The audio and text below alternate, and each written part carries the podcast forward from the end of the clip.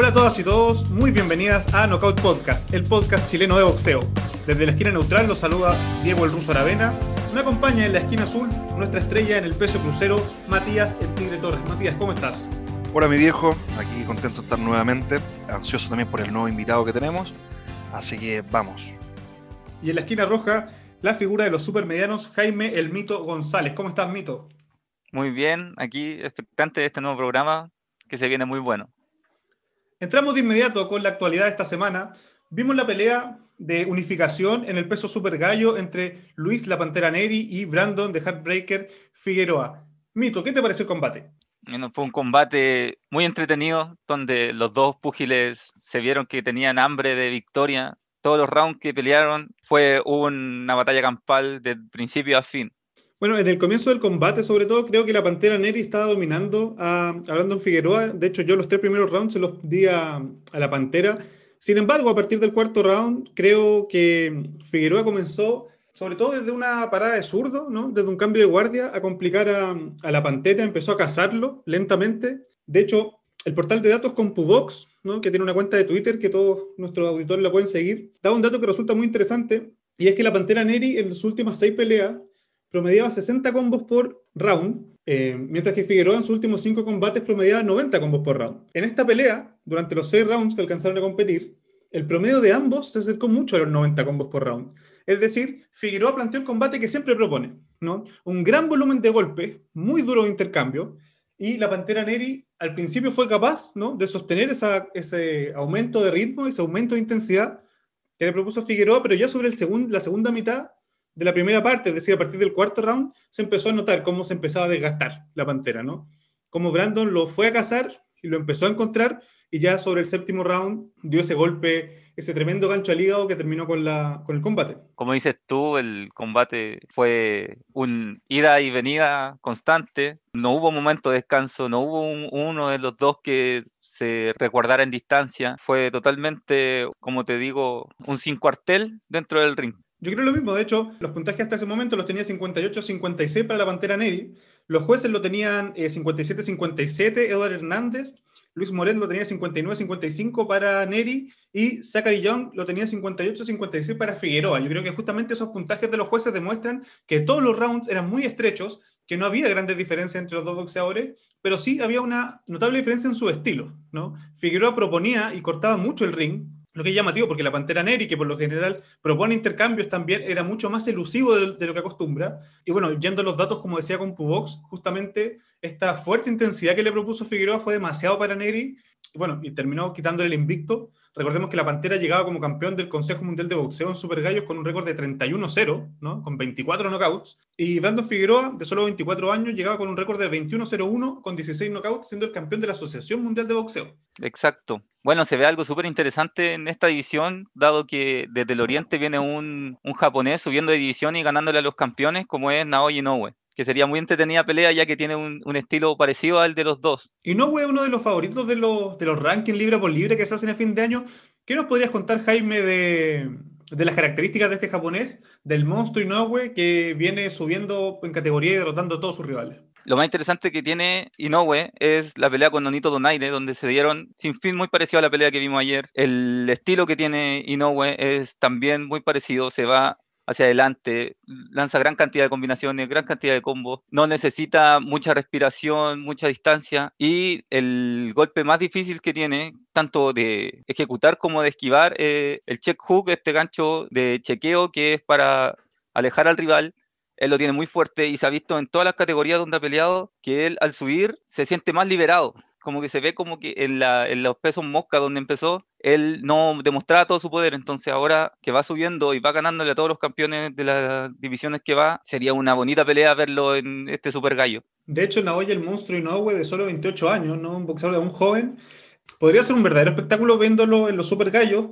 Además, pensando en que Brandon Figueroa, que ayer unificó los títulos del Consejo Mundial de Boxeo y de la Asociación Mundial de Boxeo, el 11 de septiembre va a pelear con Stephen Falton, que es el dueño del cinturón de la Organización Mundial de Boxeo. Es decir, ya en septiembre podríamos tener eh, un campeón unificado en tres de las cuatro asociaciones en el Super Gallo y una pelea con una figura mundial como Inoue podría ser una gran bienvenida a la división para, para el japonés. Sí, exacto. Yo estaría totalmente expectante de, esa pelea, dado que sí tengo afición por las peleas de pesos bajos, dado que son más rápidas, son más, más técnicas, por así decirlo, de esquive, de golpes veloces, más que solamente ir y apabullar a tu, a tu oponente con un golpe fuerte. Es cierto, vamos a ver también cómo se desarrolla el combate el 19 de junio, donde vamos a volver a ver al monstruo Inoue frente a Michael Das Marinas en Las Vegas, donde va a tener que defender sus dos títulos mundiales en la categoría de gallo. Con esto damos por cerrado el asalto inicial, nuestra sección de actualidad de Knockout Podcast. Y damos paso a una historia sobre uno de los boxeadores más grandes del último tiempo, más reconocidos en el mundo y que viene de una infancia de un lugar muy complejo. Matías Torres, el Tigre, nos va a contar la historia del gran Pac-Man Manny Pacquiao. Bueno, Manny, Manny Pacquiao, conocido también como el devorador de mexicanos, político y congresista. Nace el 17 de diciembre de 1978 en Filipinas. Viene una familia bastante humilde, sin embargo, a los 12 años le tocó ver cosas que quizás a muchos no le ha tocado, y espero que así sea. Eh, vio a su padre matar a golpes a su perro y no se sabe todavía las razones o, en qué contexto fue, no sé. Eh, vio también cómo su padre se comía a su perro. A los 14 años es que eh, Manny Pacquiao se va a las calles a vivir entre cartón, basura eh, y en un entorno de drogas. Se hace adicto a la heroína, una droga bastante dura que no muchos son capaces de contar eh, la victoria después de esta batalla. Eh, sin embargo, tiene la suerte de encontrarse con Dison Cordero, un gran entrenador, quien veía a Manny Pacquiao caminar descalzo por las calles, pero sin embargo nota un gran interés por el boxeo. Y no solamente eso, sino que además de un gran interés, era bueno en este deporte. Bien, es así que después de un mes de entrenamiento, nos deslumbra, ¿cierto?, con un knockout frente a su primer, eh, primer contrincante en el primer asalto. Bien, a los 16 años entra a las profesionales, bien, en la categoría mini mosca, y durante, ¿cierto?, el tiempo que entrena con, con Cordero, obtiene alrededor de 30 peleas en victoria. Ahora, en el año 2008 es campeón mundial, eh, sin embargo, él tenía, él traía consigo una especie de trauma, se podría decir, puesto que él durante la mayor parte de su vida vivió en el gimnasio donde entrenaba, eh, y al no tener dónde dormir, ¿cierto? Dormía en el suelo, entre medio del sudor. Es por esto que una vez que sale campeón mundial, compra, el gimnasio donde muchas veces durmió y manda a construir distintas habitaciones para que los boxeadores tuviesen lugar donde descansar. La victoria eh, que en realidad lo, marca como una persona invencible, es frente a Oscar de la Hoya, bien, donde logra lo casi imposible, derrotar a su ídolo. Ahora Pacquiao es una persona bastante completa, tiene alrededor de siete títulos mundiales en siete divisiones eh, distintas y 17 campeonatos. En el 2009 protagoniza la película Wapakman, que es una especie de Power Ranger, bien, pero solamente uno. Sería como el Power, la historia del Power Ranger rojo, se podría decir. Bien, eh, la revista Time lo cataloga como uno, de los deportistas más influyentes de la historia. es una persona que no está exenta de, controversia eh, de la farándula, creo que fue demandado por, por una periodista, por un hijo que no reconoció, eh, también fue demandado por no pagar impuestos por las peleas con, con las peleas y el dinero que, que ganaba por estas peleas. Eh, sin embargo, él dentro de sus declaraciones dice algo bastante, bastante clarito, creo yo, que es que él es un deportista, él es un boxeador, no es un delincuente. Posteriormente a eso pone en regla todos los problemas que tenía. Y hoy en día nosotros tenemos un Manny Pacquiao que es un referente de, de, fuerza, un referente de, lucha, y que por ahí, si uno le pone empeño, le pone dedicación, no hay algo que uno no pueda lograr. Es un referente también para las estrellas de Hollywood, bien para gente en su país, en la política. La verdad que es una persona bastante completa y bastante diversa también, porque en el fondo uno no ve un boxeador que tenga tantas caras como la que tiene eh, nuestro gran Manny Pacquiao. Insisto, un referente de esfuerzo y un referente de éxito. Bueno, destacar también en el caso de Manny Pacquiao que empieza a competir pesando, o sea, en la categoría de 106 libras, ¿no? Él pesa 106 libras en sus primeras peleas y hacia las últimas termina en casi 145 libras. Es decir, ganó o pasó por todas las divisiones en torno a 20 kilos, ¿no? De peso que no deja de ser una cosa bastante extraordinaria en un boxeador. Eh, y además que nunca perdió esa velocidad tan característica que tenía que tenía Manny Pacquiao, que incluso hoy día todavía lo podemos buscar en YouTube y sigue entrenando pese a ser senador en, en Filipinas. Exacto. Y mantiene esa velocidad increíble que le permitió ganar, bueno, tantos títulos mundiales como nos contaba el Tigre Torres. Tigre, a propósito de eso, em, tú comentabas la victoria con Oscar de la Hoya, ¿cierto? Que fue una, tal vez una de las más recordadas de, de Manny Pacquiao.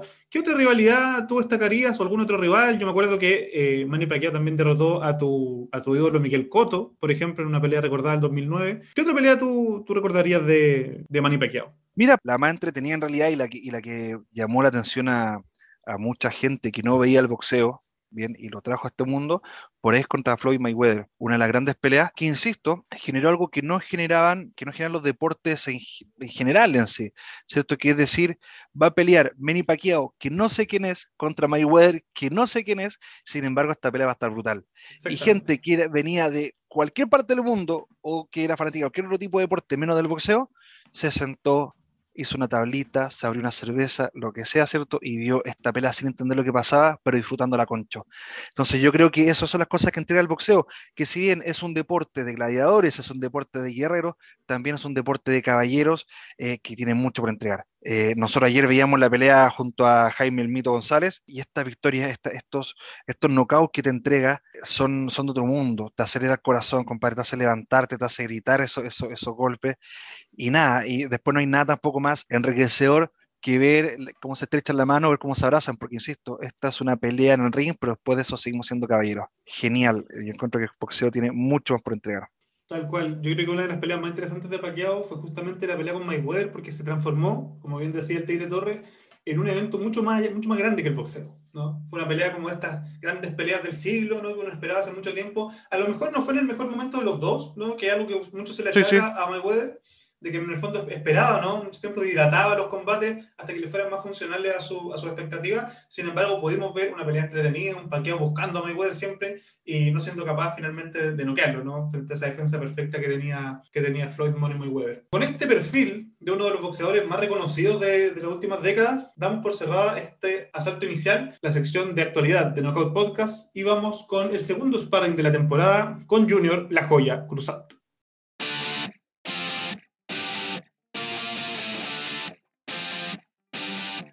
En este segundo sparring de la temporada tenemos a Junior La Joya Cruzat como nuestro invitado. Junior, tenías una pelea pactada para el 20 de mayo con el ex campeón latino de la Federación Internacional de Boxeo, Fabián Oscar Orozco. ¿Qué pasó? Bueno, primero que todo, agradecerle a usted por, la invitación y bueno, muy contento de estar en, en, su, en su programa. Teníamos este combate para el, bueno, primero era para febrero, por tema de pandemia se aplazó para marzo, y así sucesivamente hasta que lo aplazaron para la fecha 20 de mayo. Uh -huh. Yo me estaba preparando para este combate y fuimos a hacer una sesión de sparring a Quellón con Pancora Velázquez. Uh -huh. Claro, llevamos, llevábamos casi dos semanas y en un sparring me lesioné. Lamentablemente, eh, ahora ya estoy en, en terapia con, con kinesiólogo y, recuperándome. Así que hasta nuevo aviso tengo mi, mi, próximo combate. Primero debo recuperarme. Y cuéntanos, Junior, ¿cómo es esta preparación de un boxeador en, bueno, primero en Chile, que no es un país que sea como, como muy característico del boxeo, y más en pandemia que cerraron los gimnasios, era más dificultoso salir, cosas así. ¿Podrías contarnos un poco cómo te preparas para esta pelea? Claro, en, bueno, en, en este país es, es, bastante difícil el tema de, de, la preparación, ya que para un boxeador eh, lo que es fundamental o lo principal es el tema de los sparring, y acá son muy pocos boxeadores, eh, sobre todo acá en el, en el sur de Chile hay muy poco boxeo, entonces para, para mis combates siempre me toca viajar a Santiago, por ejemplo, ahora esta vez fui Maquillón, o traemos boxeadores acá al sur, donde alojan en mi casa, eh, hacen toda la preparación junto a mí. Y ese, ese, es el tema como más difícil, pero acá tengo mucho apoyo de la municipalidad, eh, tengo un, gran equipo tras mío, bueno, mi padre es mi entrenador eh, de, de, boxeo, tengo mi preparador físico, y acá hacemos un, un gran trabajo en, en, el sur de Chile. Todos los boxeadores que vienen a prepararse acá siempre se van muy contentos y quieren regresar. Qué bien. Y cuéntanos, entramos en pandemia, pero aún así tuviste una pelea con Juan Jiménez. Claro. ¿Qué tal fue pelear sin público o la preparación con él? Fue, claro. ¿Cambió mucho con un aburrido con normal? ¿Sí? ¿Fue aburrido? claro. Sí, o, o sea, el público igual da como como esa adrenalina o esa motivación extra de repente que, que, uno necesita o antes, antes de entrar al ring, es como otro aliento. Y no, fue, fue, fue diferente, lo, lo sentí diferente, pero por mi parte, cuando yo estoy arriba del ring, no, no escucho nada más que la voz de mi entrenador, que es mi padre. Así que por, por, ese lado no, no fue tan, tan difícil. Consulta, ¿cómo, cuándo y por qué decides ser boxeador? ¿Cómo, ¿Cómo es que te metes acá? ¿Esto es por un tema familiar? ¿Esto es por un tema claro. de, de, algo que se dio nato? ¿Cómo sea? Claro, un, un tema familiar, eh, toda mi familia, bueno, ligada a todo el deporte en general, pero mi, mi, principal motivación, mi principal motivador fue mi padre, que él boxea igual desde muy pequeño, eh, no llegó a ser profesional, pero sí hizo una carrera amateur, toda su, su, su vida hasta ahora ha sido entrenador, así que él ha sido mi, mi principal motivador, eh, a los ocho años ya fue mi primer combate como amateur, eh, muy pequeño, y a los 11 años yo le dije, papá, ¿sabes qué? Yo quiero dedicarme solo a este deporte. Quiero llegar a ser profesional, quiero ser campeón mundial y desde pequeño siempre tuve las cosas muy claras. Qué buena. Oye, ¿y cómo es tu, cómo es tu día a día? Porque en el fondo, como, como nos, me imagino que es como una especie de rockstar, porque en el fondo uno hace música, por ejemplo, y uno va en la calle y te dicen, ah, mira el que toca la guitarra, el que toca aquí. Tú cuando haces el boxeo no se va a comprar pan y la gente te pregunta, la gente te reconoce en las calles, en tu pueblo, ¿qué, qué, tal es? ¿Cómo es la onda en tu día a día? Claro, acá, acá en, el, en el sur, bueno, la gente es muy humilde, todos de casa, pero acá ya me he hecho muy, muy conocido. Como dice usted, voy a la, la esquina y hola, Junior, hola, joya. Todo el mundo me, me saluda y es algo muy lindo, es algo muy lindo, eh, una motivación extra para mí, es algo que, que me llena de, de orgullo eh, y, como digo, de, de, motivación para seguir trabajando. Me imagino que cuando te invitan a alguna fiesta, no, no hay problema en la fiesta. O sea, saben que no, está Junior. No, no salgo a fiesta. No, no salgo a fiesta. Ah, perfecto, perfecto. Oye, mira, hay algo que siempre me queda una duda, porque, vale, si bien nosotros igual tenemos un poquito de contexto, nosotros hacemos eh, boxeo recreativo, si bien practicábamos, okay. nos estamos metiendo ahí, todavía nunca hemos tenido un sparring o, o, o, un careo frente a algún oponente. Entonces me gustaría saber si el tema del, del careo, cuando estoy de frente con, con, con, tu próximo rival, es esa como onda que hay, es una actuación o realmente se vive eso de que uno se calienta cuando ve al tipo al frente y lo quiere empujar y quiere que parta la, la, pelea ya. ¿Cómo, cómo sea el, claro. el, el careo?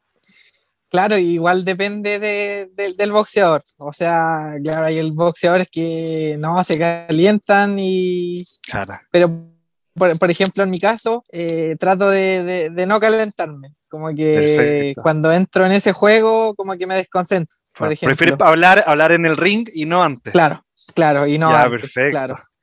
Pero, pero hay boxeadores perfecto. que les gusta ese, ese tema de ese juego.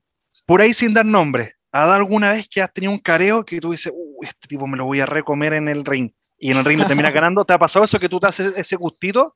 Pucha, la, la, verdad que he peleado hasta con boxeadores argentinos que ¿Ya? son como típicos de eso, pero nunca me claro. ha tocado alguien como que me haga eso. Que le tengáis mala, to que digáis, no, este claro, le quiero dar. To todavía no. eh, qué buena, compadre. Junior, ¿con qué se puede encontrar el público al ver a la joya cruzada en el ring? ¿Cómo te describirías tú como boxeador? Bueno, soy un, un boxeador que que le gusta mucho la, la, pelea a corta distancia, media y corta distancia, mucho, me gusta mucho el boxeo mexicano, eh, a pesar que tengo una estatura igual alta, eh, tengo un largo alcance, pero me gusta mucho ese, ahí estar al cuerpo a cuerpo. Eh, siempre mi, mis combates son bastante entretenidos en ese sentido, eh, me acomodo siempre a, la, a, las tres distancias, larga, media y corta, pero me gusta mucho la, la corta distancia. Y a propósito de eso, ¿qué boxeador admiras? Eh, bueno, actualmente eh, Brian Castaño, eh, Teofimo López, eh, Canelo Álvarez, que es actualmente el number one, y, y antiguamente, o sea, el boxeador antiguo, eh, Roy John Jr., Sugar Ray Leonard y puede ser Julio César Chávez. Ahí estamos con, mm. con la bolera de Julio César Chávez. ah, muy, muy bien, muy buena bolera. Bueno, vamos a tener la suerte justamente de ver, de ver a Brian Castaño eh, próximamente pelear por Claro. títulos del mundo. Pu- Pudimos disfrutarlo también hace poco en el verano cuando derrotó a, a Teixeira, eh, bueno, dándole un paseo en realidad. Eh, te preguntaba justamente porque hemos podido ver algunas de tus peleas en YouTube. Eh, veíamos justamente eso, ¿no? Un boxeador como muy agresivo que está cortando el ring constantemente y Claro. que va como a, a fajarse con los rivales. Entonces nos parecía interesante como ver con qué boxeadores tú un poco te vinculabas, porque nosotros Claro. también entendíamos Yo- que era como del estilo mexicano. Claro, yo de hecho estuve con, con los dos boxeadores, con el brasileño, con Patrick y con Castaño en un campamento en Estados Unidos. Fuimos los tres compañeros. Estuvimos ahí trabajando con Ismael Sala y con Jorge Capetillo. Y bueno, con Brian Castaño hicimos una amistad muy linda y de él aprendí muchísimo, muchísimo. Es un Mm. gran boxeador. Eh, y tú en- dentro del ring, en, una, en un combate, ¿cuál crees que es tu golpe ganador? Porque viendo tu combate igual tenemos una noción de, pero me gustaría saberlo de ti. ¿Cuál crees que es tu golpe ganador? El Eh, golpe que más, que más te, te ha dado victorias o caídas del oponente. Claro. El, el gancho al hígado. Mi mi Sí. favorito, el favorito, Exacto. sí. Claro, me gusta mucho, bueno, el golpeo más fuerte con la derecha, pero domino mucho el, el brazo izquierdo, me gusta mucho trabajar el jab, al cuerpo, arriba, y el gancho al hígado el golpe favorito. Consulta, recomendaciones. Por ejemplo, pa- para personas como nosotros que recién se están integrando en el mundo del boxeo, me pasa, me, me pasa o nos pasa, no sé, que uno empieza a entrenar, al principio la cuerda te cuesta un montón y después uno dice, oye, Claro. qué rico me toca cuerda para poder descansar, porque después uno siente que la cuerda descansa después de hacer plancha y miles de cosas que hay que hacer. ¿Qué, qué recomendarías tú para adaptarse eh, rápido al boxeo? Aparte, por supuesto, la dedicación, porque entendemos que esto no es como jugar a la pelota, esto no es como jugar tenis, Claro. Acá tú estás arriesgando mucho, tú estás arriesgando tu cabeza, tu cerebro, tu cuerpo, tu familia, muy, millones de cosas Claro. se están arriesgando acá. Entonces, ¿qué nos recomendarías a, a nosotros o a los oyentes, cierto, que se están incorporando recién al mundo del boxeo? Bueno, la, disciplina, como dice usted, es un deporte de, contacto que uno recibe golpes. Entonces la, disciplina es algo fundamental. El tema de, no beber alcohol, de fumar, por ejemplo, del trasnoche, que el trasnoche es lo mismo que, un, que tomarse un trago. Eh, yo creo que ese tema es, fundamental para alguien que quiere llegar a ser de alto rendimiento. Si quiere eh, lograr o concretar cosas a futuro en este deporte, yo creo que la disciplina es algo fundamental. ¿Y hay alguna edad como para entrar al boxeo? Porque existen millones de disciplinas, ¿cierto?, de, de contacto, la cual uno siempre ve que uno entra como a los 8 años, 5 años incluso. No sé, pues Canelo entró a los 8, eh, Claro. Randy eh, entró a los 5. Entonces, bueno, hay, hay distinto. ¿Hay alguna edad para el boxeo? Lo, lo fundamental es comenzar desde pequeño, pero, pero igual hay, hay boxeadores que, por ejemplo, Maravilla, Maravilla Martínez debutó, si no me Ajá. equivoco, a los 22 años o más, y igual salió campeón mundial, eh, comenzó igual tarde, pero igual salió campeón mundial. Él, él fue muy, muy disciplinado, él es un, un gran ejemplo igual para, para el boxeo en general. Eh, Una- pero lo ideal es comenzar temprano. ¿Algún entrenamiento que te guste en específico? Por ejemplo, no sé, trabajar más piernas, trabajar más velocidad, cuerda, no sé. ¿Algún tipo de entrenamiento que a ti te guste, que sea tu favorito? Para golpe, trabajar para golpe. Sí. Perfecto. ¿Y cómo lo trabajas? E- Ese es un trabajo que es, por ejemplo, con, con mi entrenador. No, no sé cómo, cómo le llaman a usted al para golpe, puede ser manopla. Con los taps. Sí, Como- exacto, los, los sí. pads o manoplas. Pad. Claro. Eso. Claro, tienen dif- diferentes nombres, pero ese es mi, mi trabajo favorito. Me gusta, me gusta, me gusta. Junior, y a, a propósito de- del trabajo y esta constancia de la que tú hablabas, ¿cuáles son tus expectativas a futuro? Porque esta pelea con Orozco iba a ser como un gran salto ¿no? en tu carrera. Se Claro. disputar un título eh, internacional, latino, contra un peleador ya con, con harta experiencia. Entonces, ¿cuáles son tus expectativas como a mediano y largo plazo? ¿Piensa en algún momento en, en aumentar de peso? ¿Y qué rivales posibles quieres ver en tu futuro cercano y como en tu expectativa de, de carrera, en el fondo? Eh, bueno, ahora a corto plazo, eh, este tiempo no he pensado mucho en boxeo, la verdad. Eh, solo he pensado en, en recuperarme. Y, y a largo plazo, mi, mi meta siempre ha sido ser, ser campeón mundial. Entonces, alguna- algunas personas me preguntan con qué boxeador te, te gustaría pelear y le, le digo siempre que con Oscar Valdés. Esa es como, como mi meta.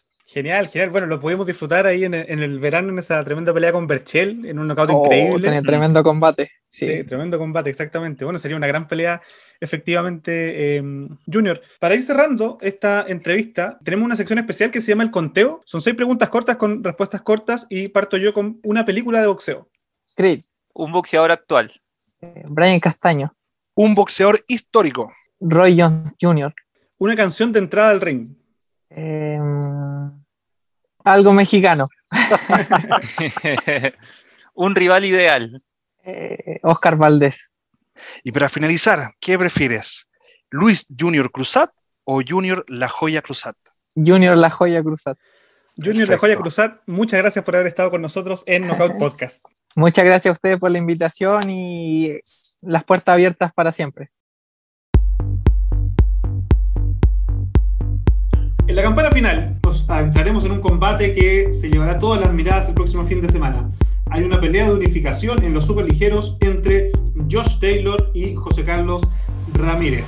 El Mito González nos tiene que contar quién es José Carlos Ramírez y cómo llegó a ser campeón unificado de los superligeros. Mito. Para empezar, José Carlos es un estadounidense de 1.78 con un récord de 26-0 y 17 knockouts. Y como dice el ruso, este boxeador tiene el título de la WBC y de la WBO. Antes de hacerse profesional, participó en los Juegos Olímpicos de- del 2012 por Estados Unidos. Sus mejores rivales que, eh, últimamente han sido Víctor Postol, Maurice Hooker y Antonio Orozco, donde se vio a un boxeador agresivo que corta muy bien el ring, aguantando y esquivando las combinaciones del rival y sacando exclusivamente las suyas.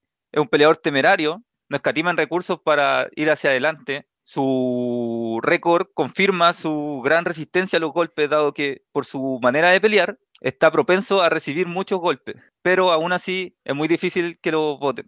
Yo creo que la pelea va a ser muy, muy peleada, dado que los dos son unos golpeadores natos, pero para mí el Jaguar Ramírez va a ser ganador, pero no, no va a estar fácil para él. No sé qué piensas tú, Ruso. Ya llegaremos a eso, ya llegaremos a los pronósticos, pero voy a empezar a decantar un poco mi, mi punto de vista presentando a Josh Taylor, ¿no? el Tartan Tornado, como le dicen, el tornado Tartán. Tartán, para los que no saben, es el diseño de las faldas tradicionales escocesas. Josh Taylor, escocés, profundamente orgulloso de ser escocés, siempre pelea con eh, pantalones cortos que simulan el tartán, ¿no? Pelea con los colores tradicionales de, su país, Escocia. Él nació el 2 de enero del 91, tiene 30 años, sigue siendo un boxeador joven. Eh, un pequeño pueblito pesquero cerca de Edimburgo, la capital de Escocia, que se llama Preston Pans. Ha sido súper ligero desde que debutó como profesional, el año 2015. Tiene 17 peleas con 13 knockouts, todas victorias, para este zurdo que se define como enérgico y rápido al hablar de su estilo. Tuvo un inicio un poco tardío en el boxeo, a los 16 años, luego de ser campeón británico de taekwondo cuando tenía 15. Como amateur, fue finalista de los Juegos Juveniles de la Commonwealth el 2008, fue campeón después de los Juegos de la Commonwealth el 2014 y el 2012 participó en los Juegos Olímpicos de Londres, igual que Ramírez, como nos comentaba el mito. Fue el primer escocés desde Dick McTaggart el año 60 en disputar los Juegos Olímpicos como boxeador. Una vez que ya había, jugado, había competido en los Juegos Olímpicos, una vez que ya había ganado los Juegos de la Commonwealth, decidió dar el salto al profesionalismo. Esto ocurrió el 18 de julio del 2015, en El Paso, Estados Unidos. Ya en su séptima pelea, el 21 de octubre del 2016, con solo 25 años, disputó el título profesional de la Commonwealth, es decir, de todos los países que habían sido parte del Imperio Inglés. En el peso de los superligeros contra Dave Ryan, que se presentaba con un récord de 17-9. Lo derrotó con un knockout técnico en el quinto salto. Su siguiente pelea memorable fue, eh, bueno, su décima pelea, el 8 de julio del 2017, contra quien era en ese momento un gran prospecto británico que se llamaba O'Hara Davis, un inglés que fue a, a disputar con Josh Taylor, eh, siendo muy provocador y se generó ahí como esa típica rivalidad entre Escocia e Inglaterra. Eh, se presentaba con un 15-0 contra un Taylor que tenía un 9-0 en ese momento. Y pese a que se especulaba que iba a ser una pelea muy pareja, Taylor dominó completamente a Davis y lo, eh, votó dos veces y finalmente lo derrota por nocaut técnico en el séptimo asalto. Pero su primera pelea de escala mundial contra un rival verdaderamente complejo fue contra Víctor Postol, quien luego también pelearía con Ramírez. El 23 de junio del 2018, Víctor Postol, que se, presentaba como ex campeón del Consejo Mundial de Boxeo, que solo había sido derrotado por el gran Terence Crawford, ¿ya? uno de los mejores libra por libra del mundo, peleaba contra Josh Taylor. Y Taylor daría eh, la sorpresa, ¿no? Postol, que tenía un récord de 29-1 hasta ese minuto, cayó derrotado por decisión unánime frente a Taylor, que lograba su décima tercera victoria. Esta victoria frente a Postol le abrió las puertas a disputar un título mundial, que vendría el 18 de eh, mayo del 2019, frente a Iván Baranchik, quien se presentaba con un 19-0 y con el título de la Federación Internacional de Boxeo en sus manos. Fue la decimoquinta pelea en el profesionalismo de Taylor y por decisión unánime le quitó el cinturón al bielorruso Baranchik. Su siguiente pelea fue una pelea de unificación contra el también campeón del mundo Regis Prograis, un norteamericano de altísimo nivel, que se presentaba con un récord de 24-0. Por decisión mayoritaria, el 26 de octubre del 2019, Taylor le quita el título de la Asociación Mundial de Boxeo a Regis Prograis y se transforma en el primer escocés en ser campeón unificado desde Ken Buchanan en 1971. ¿Ya? Imagínense, casi 50 años después. Defendió eh, durante la pandemia estos dos títulos mundiales frente a un rival de menor categoría, Hong Song, a quien derrotó por nocaut en el primer round, un feroz golpe al hígado del tailandés, y así llega a la gran pelea de unificación de los superligeros, Josh Taylor, el tornado Tartán, frente a Ramírez.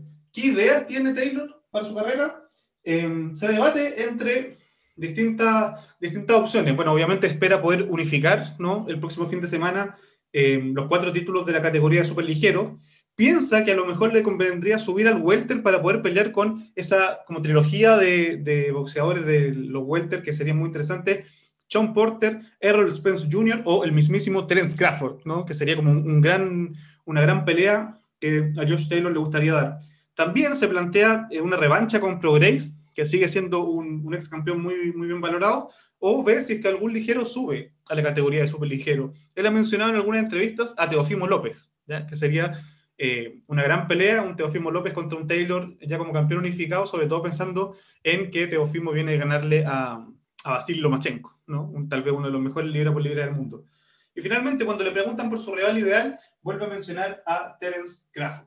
¿ya? Esa es la pelea que más le gustaría a Josh Taylor en el caso de que efectivamente el próximo sábado en la noche logre derrotar a Ramírez y se transforme en el campeón unificado de los super ligeros. Ahora sí, Mito, vamos con los pronósticos. Déjame agregar algo al, final de tu gran biografía de George Taylor, de que el único peldaño que tienen los dos fue justamente la pelea contra Víctor Postol. La diferencia es que el jaguar José Carlos ganó por, por las tarjetas, pero de manera peleada. En cambio, Josh la ganó por unánime. Yo creo que eso es, es relevante cómo vienen los dos a, la pelea que tienen ahora este fin de semana. Yo también creo, de hecho, creo que ese comentario es muy pertinente, sobre todo considerando que a partir de 2017-2018 ambos boxeadores empezaron a aumentar claramente la calidad de sus combates. Es decir, cuando Josh Taylor pelea con Postol, da un salto a la escala mundial. Ya sus combates pasan a ser de otra categoría y empieza a enfrentar rivales con récords espectaculares y todos campeones del mundo. Es decir, sus últimas tres peleas, una es con Iván Baranchik, que era campeón del mundo y que tenía un récord de 19-0, y después con Regis Progress, también campeón del mundo con récord 24-0. Entonces dieron un salto de calidad importante. Josh Taylor está en el mejor momento de su carrera y se juega buena parte de lo que puede ser su legado este fin de semana con Ramírez. Creo que Ramírez ha vivido un proceso similar, ¿no? De hecho, eh, Víctor Postol, que tiene tres derrotas, las dos que nombraste tú, y la con José Carlos Ramírez. Exactamente. La otra pelea importante que tiene José Carlos es con Maurice Hooper, que también su, récord es 27-2. también es un gran, un gran boxeador. Ex campeón del mundo también. Y con Antonio Orozco, que también es un boxeador con un gran récord. Entonces yo creo que vienen por pasos, por pasos similares, pero en distintos continentes, por así decirlo. Entonces se nos viene una pelea, se nos viene una pelea muy, muy divertida este fin de semana. Un verdadero choque de trenes mito, exactamente. Bueno, y entrando ya a, esa pelea, a ese combate que nos tiene tan expectante el fin de semana, ¿qué esperas que suceda? ¿Cómo crees que se va a resolver ese verdadero choque de trenes del próximo 22 de mayo? lo vuelvo a, repetir, yo creo que va a ser una pelea muy entretenida, donde no va a haber tiempo para sentarse en ningún momento, ni siquiera, yo creo que ni siquiera en lo, en lo, en el minuto entre rounds vamos a estar, vamos a tener tiempo para respirar porque va a ser una pelea demasiado estratégica, como son los dos y cómo pelean, esto va a ser totalmente un, un cambalache de golpes para, para allá y para acá, pero si me, me tengo que decidir por algo, yo voy por José Jaguar Carlos Ramírez por las tarjetas y en decisión dividida. Decisión dividida para Ramírez, entonces dice el mito. Matías, el Tigre Torres, ¿qué piensas tú que va a pasar en, este, en esta pelea entre Taylor y Ramírez, en esta unificación de los superligeros? Yo pienso primero que Jaime es un pecho frío que dice que por tarjeta no va, no puede ser que por las tarjetas, no hay que mojarse un poco más el potito. Yo creo que Jaguar en el quinto round. ¿Jaguar en el quinto round? ¿Knockout técnico o, no? Eh, knockout técnico, exacto. Knockout técnico en el quinto. Pero eso, eso la tarjetita en, en la En el quinto round. Vieja confiable, vieja confiable el tema de las tarjetitas. Yo creo que más, más un poquitito y, y si el Jaguar tiene mucho por entregar, va a ser una pelea bien dinámica, la vamos a disfrutar un montón, así que hay que estar atento a todo. Y no olviden a quienes nos escuchan, tomar esta práctica, tomar una, un papelito, un lapicito y tratar de puntuar. No hay nada más entretenido que ir a una buena pelea de boxeo y tratar de puntuar, me parece entretenido, genial y se aprecia mucho más. Así que los que puedan, tómenlo como una opción. Es verdad, muy útil lo que dice el Tigre. De hecho, uno después puede comparar la visión que uno tuvo con la de los jueces para ver más o menos cómo, cómo estaba la pelea de, respecto a lo que uno vio. Si uno quiere eh, profundizar respecto a cómo poner los puntajes, pueden escuchar el capítulo 2, cuando tuvimos nuestro primer sparring con el juez internacional de boxeo Camilo Zamora, donde nos explicaba cuáles son los criterios y siempre podemos volver ahí. Respecto a cómo se va a desarrollar la pelea del 22 de mayo entre Taylor y Ramírez, creo que, como decía tanto el mito como el tigre, va a ser un verdadero choque de trenes, un combate con muchísimos golpes, dos boxeadores muy agresivos, muy rápidos y muy enérgicos. Creo, eso sí, que Taylor se va a llevar la victoria en el décimo round por un knockout técnico. Es cierto que hace un rato ya que Josh Taylor no noquea, de hecho no tiene un gran récord noqueador, diría yo. Sin embargo, creo que Ramírez salir a buscar de forma muy agresiva el knockout lo va a encontrar, pero sin embargo a favor de Josh Taylor, el tornado tartán, quien se lleva mi voto para el próximo 22 de mayo. Y con eso damos por cerrado este nuevo capítulo de Knockout Podcast. Como siempre, los invitamos a seguirnos en redes sociales, Instagram, Twitter, Facebook, YouTube también, siempre como Knockout Podcast, el podcast chileno de boxeo. Jaime, el Mito González, Matías, el Tigre Torres, muchas gracias por haber estado una semana más con nosotros. Gracias a todos los que nos escuchan. Nos vemos la otra semana si todo está en orden. Muchas gracias a todos los que nos escuchan. Hasta la próxima semana. Un abrazo. Chau, chau.